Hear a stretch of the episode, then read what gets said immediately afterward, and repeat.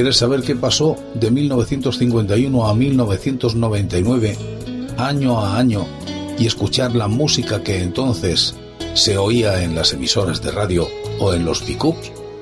Vente conmigo. Te invito a que lo hagas en este espacio que he dado en denominar el agujero de la oreja.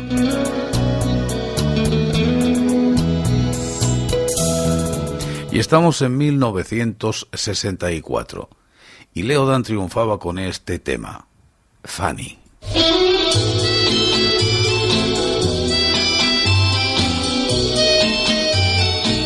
Jamás podré olvidar la noche que te besé. Estas son cosas que pasan y es el tiempo quien después dirá. Tú fuiste al pensar que yo a ti te amaba ya. Estas son cosas que pasan y es el tiempo quien después dirá. No sé por qué tan rápido de ti, por qué me ilusioné, por qué te conocí si no eras para mí, el mundo gira y gira y cuando gires chico, quizás nos encontremos, entonces tú sabrás, la vida es un sueño en donde al despertar tú encuentras el final y el comienzo para amar. Jamás podré olvidar la noche que te besé estas son cosas que pasan y es el tiempo quien después dirá.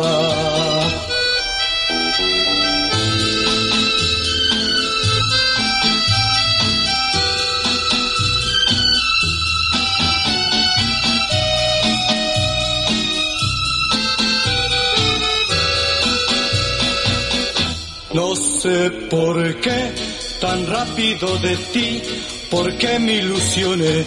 ¿Por qué te conocí?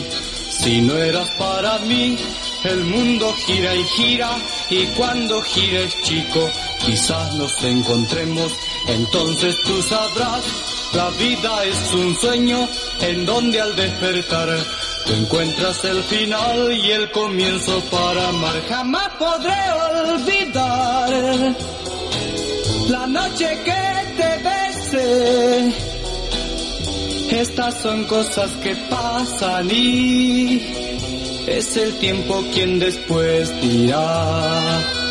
Es el tiempo quien después dirá. Es el tiempo quien después dirá.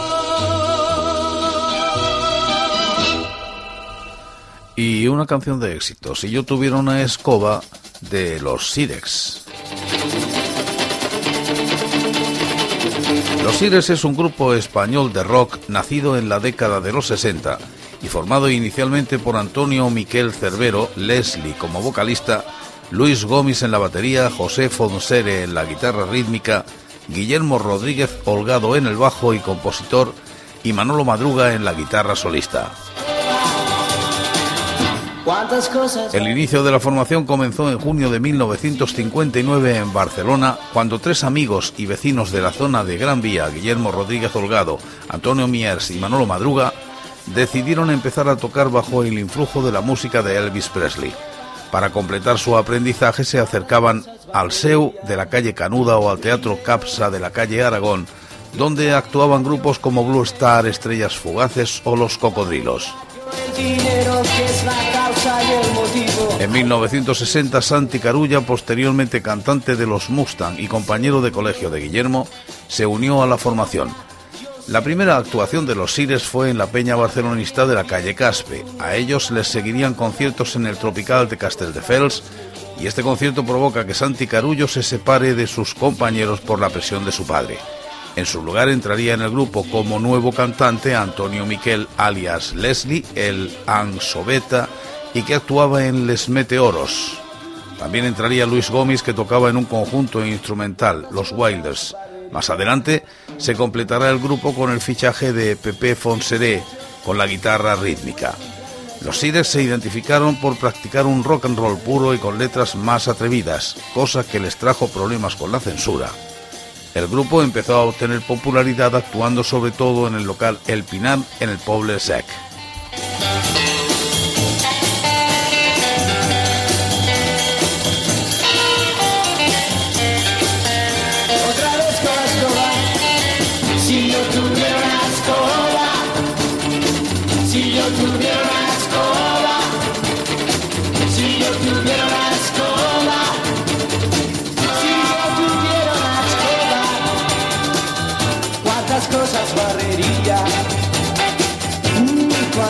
Cosas barrería, cuántas cosas barrería.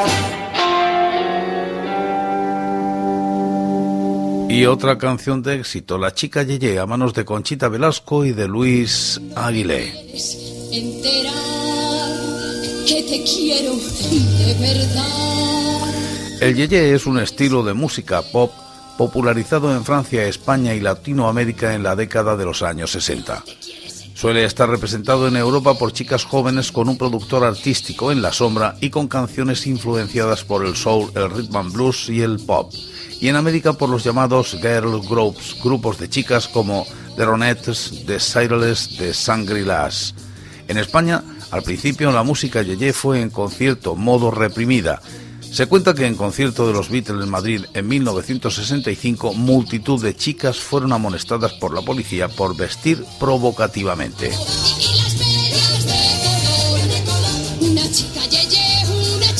Pero aún así alcanzó un gran éxito que duró incluso más que en el resto de los países.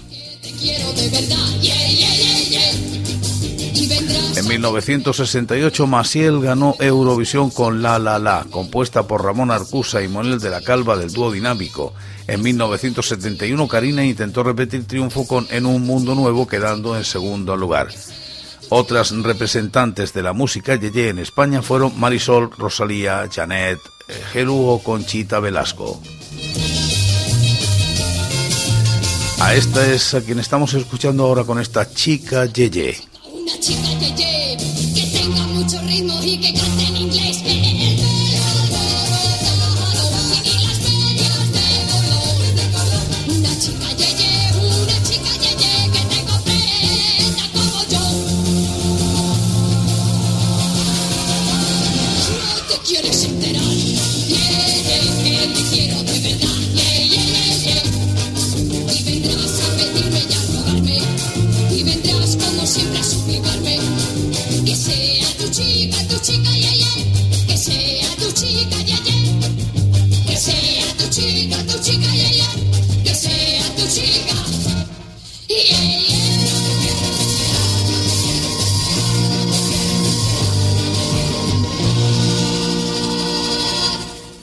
1964 se estrena esta película, Franco, ese hombre, dirigida por Saez de Heredia.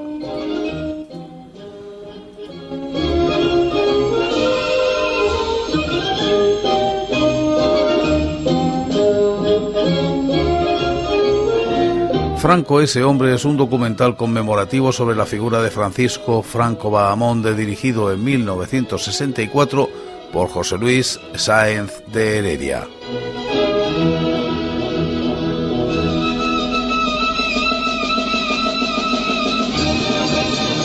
En 1964, dentro de las celebraciones por los 25 años de paz transcurridos desde el final de la Guerra Civil Española, Franco quiso que se hiciese un documental sobre su figura, para lo que eligió como director a José Luis Sáenz de Heredia, que ya había hecho raza sobre un guion del propio dictador.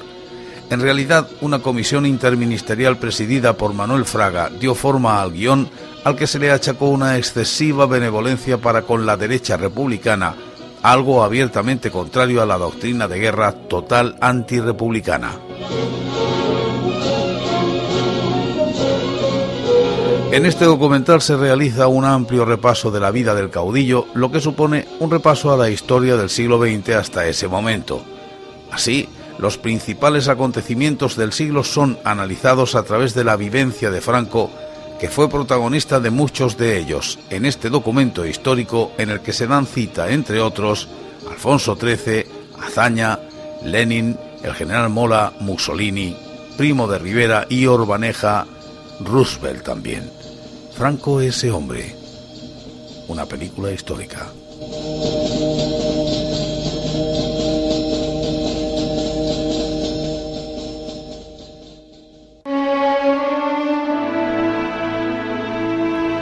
y se estrena La tía Tula de Miguel Picazo.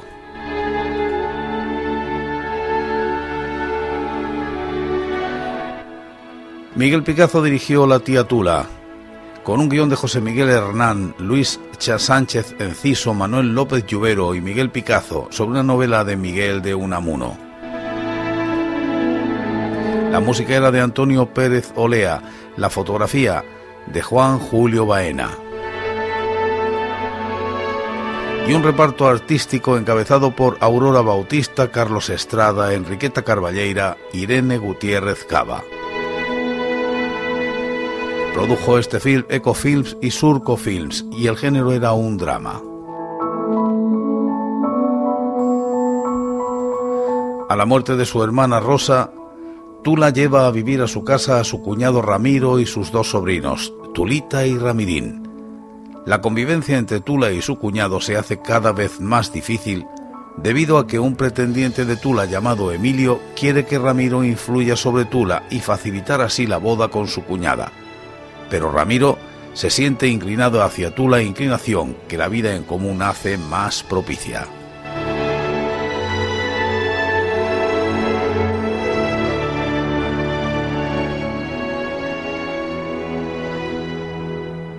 una música suave, una música relajante. Ellos eran los indios Tabajara y el tema, precisamente, María Elena.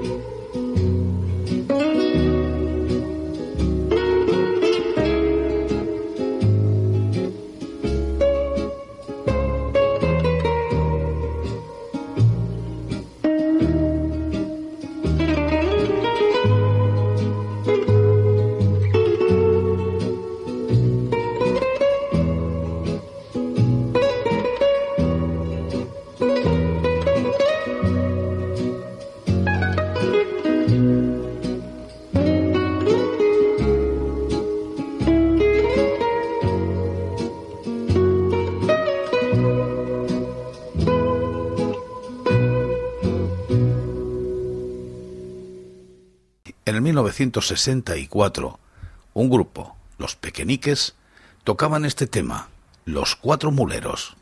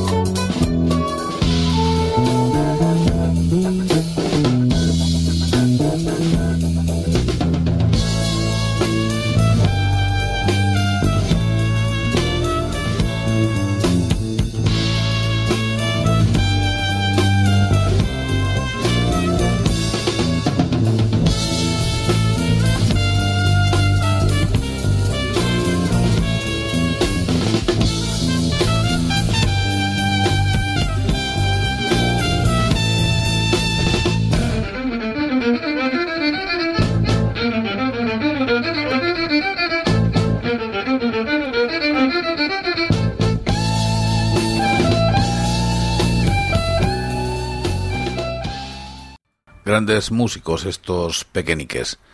Nos llenaron de alegría con muchísimos temas, y lo de seda, muchos, sí, pero ¿os acordáis de este tema y de esta película?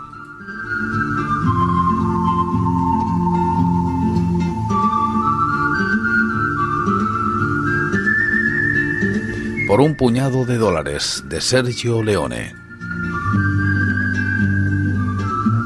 El título original era Per un puño di dollari.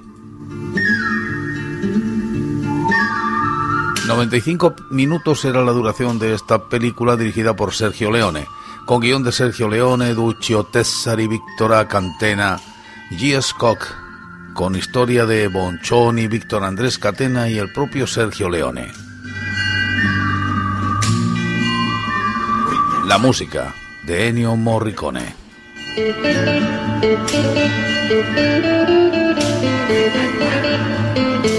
Y en el reparto como protagonistas Glenn Eastwood y Marian Catch. Un western, un western más bien un spaghetti western.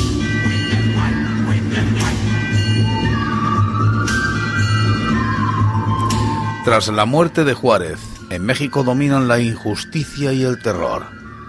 Joe, Clint Eastwood, un pistolero vagabundo, llega al pueblo fronterizo de San Miguel, donde dos familias se disputan el control del territorio, y entra al servicio del clan rojo. Una noche, Joe es testigo del intercambio de oro por armas entre mexicanos y soldados de la Unión.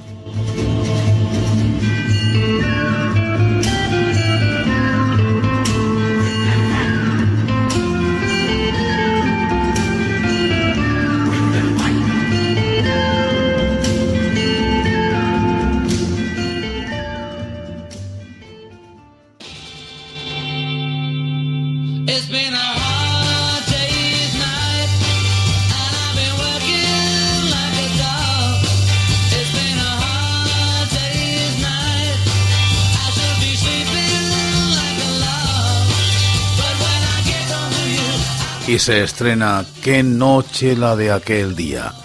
El título original, A Hard Day's Night. Con una duración de 85 minutos y la dirección de Richard Lester. El guion de Ellen Ewen y la música de The Beatles.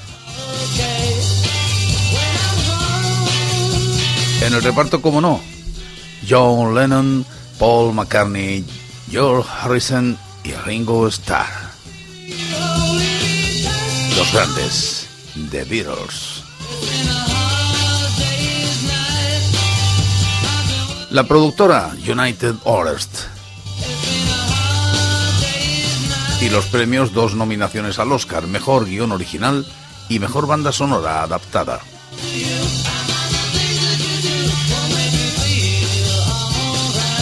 Fue una película documental sobre The Beatles. Por primera vez han decidido romper todas las reglas, saltarse el programa, ignorar sus obligaciones y saborear la libertad. Pero para ello tendrán que dar esquinazo a sus admiradores, esquivar a los periodistas y desobedecer a sus managers. Primera incursión de The Beatles en el cine que resultó ser una interesante comedia de aventuras y rock and roll.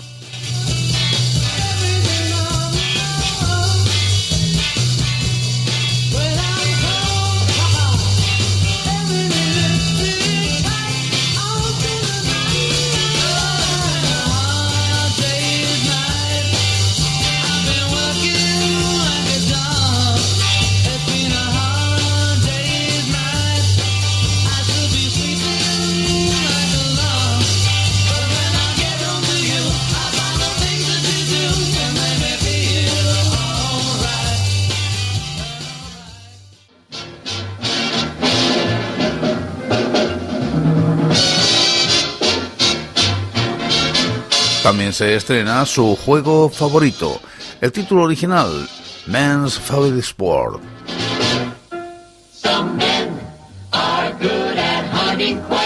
120 minutos de duración con una dirección de Highward Hacks. Su juego favorito.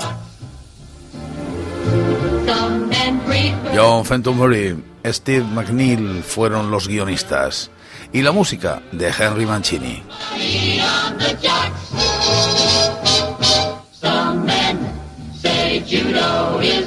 Joe Harrison, Paula Prentice, Maria Percy, Joe McGiver, Charlene Hall, Rocco Carls, Regis Toomey y Norman O'Dolden fueron los que protagonizaron esta película. Es el reparto, un reparto estelar. La productora Universal Picture.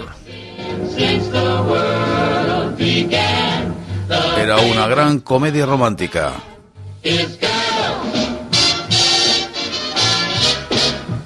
La historia. Roger Willoway, un famoso experto en pesca, acaba de escribir un libro que se ha convertido en un bestseller. Sin embargo, Roger nunca ha pescado nada. Su jefe, Qued Wallader, acepta la idea de su directora publicitaria Abigail de inscribirle en un concurso de pesca.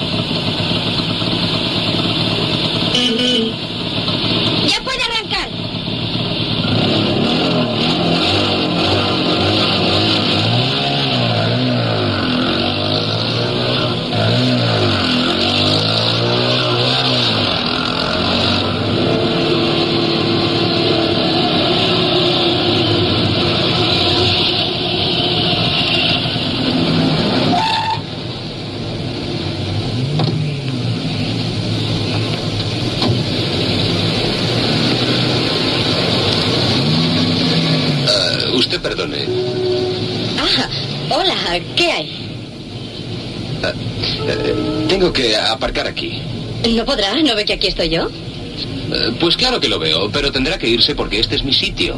¿Cómo va a ser su sitio si estoy aparcada en él? Ah, usted no comprende, aparco aquí todos los días. Oiga, amigo, ¿este coche es suyo? Sí, es mío, guardia. No puede dejarlo aquí. Eh, Voy a quitarlo enseguida. Si no, tendrá que pagar multa. Es un momento. Eh, Oiga, señorita. Debe usted retirarlo. Creo que se lo ha dicho en serio. ¿Ve ese número que hay ahí?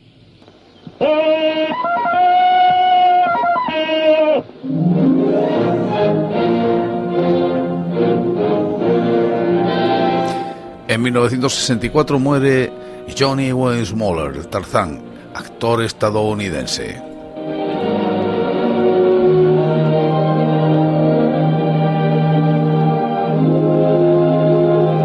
Johnny Weissmuller, nacido como Peter Johann Weissmuller, nacido en Timisoara, actual Rumanía, el 2 de junio de 1904, falleció en Acapulco, en Guerrero, en México, el 20 de enero de 1964. Fue un deportista y actor estadounidense de origen austriaco, uno de los mejores nadadores a nivel mundial durante los años 20, ganando cinco medallas de oro olímpica y una de bronce. Ganó 52 campeonatos nacionales estadounidenses y estableció un total de 67 récords mundiales. Después de su carrera como nadador, se convirtió en el sexto actor en encarnar a Tarzán, papel que interpretó en 12 películas, siendo el Tarzán que más popularidad ha alcanzado.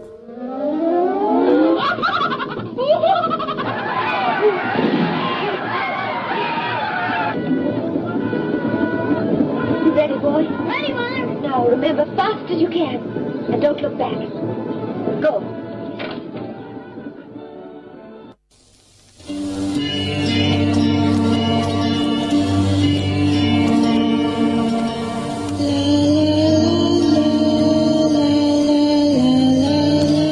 Vidal Sasson crea un nuevo estilo de peinado.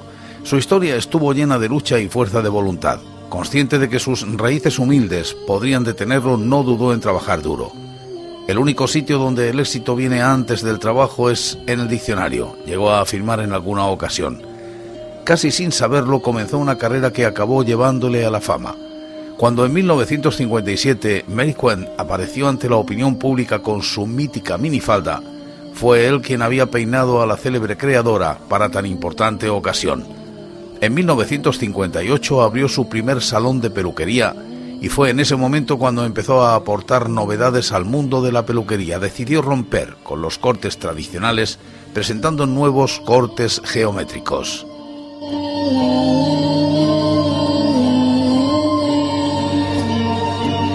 Pronto comenzó a atraer a un gran número de clientas a su salón, muchas de ellas famosas actrices, estrellas del pop y modelos.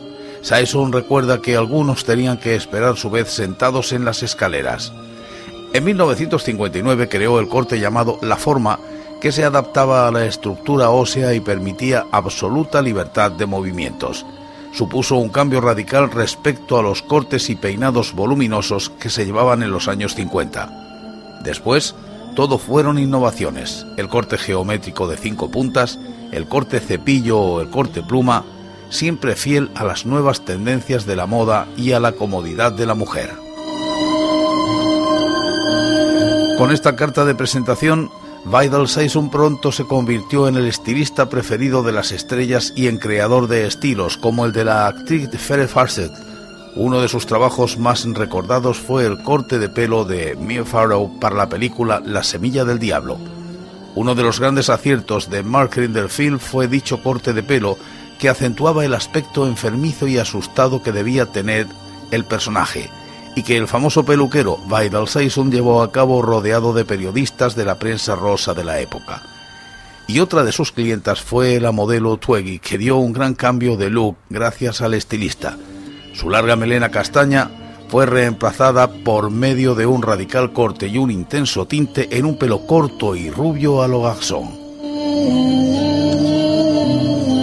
En la actualidad vive en Los Ángeles con su mujer Ronnie y está feliz controlando el imperio de salones de peluquería, productos capilares y escuelas de estilismo. No fuma y apenas bebe un par de copas de vino.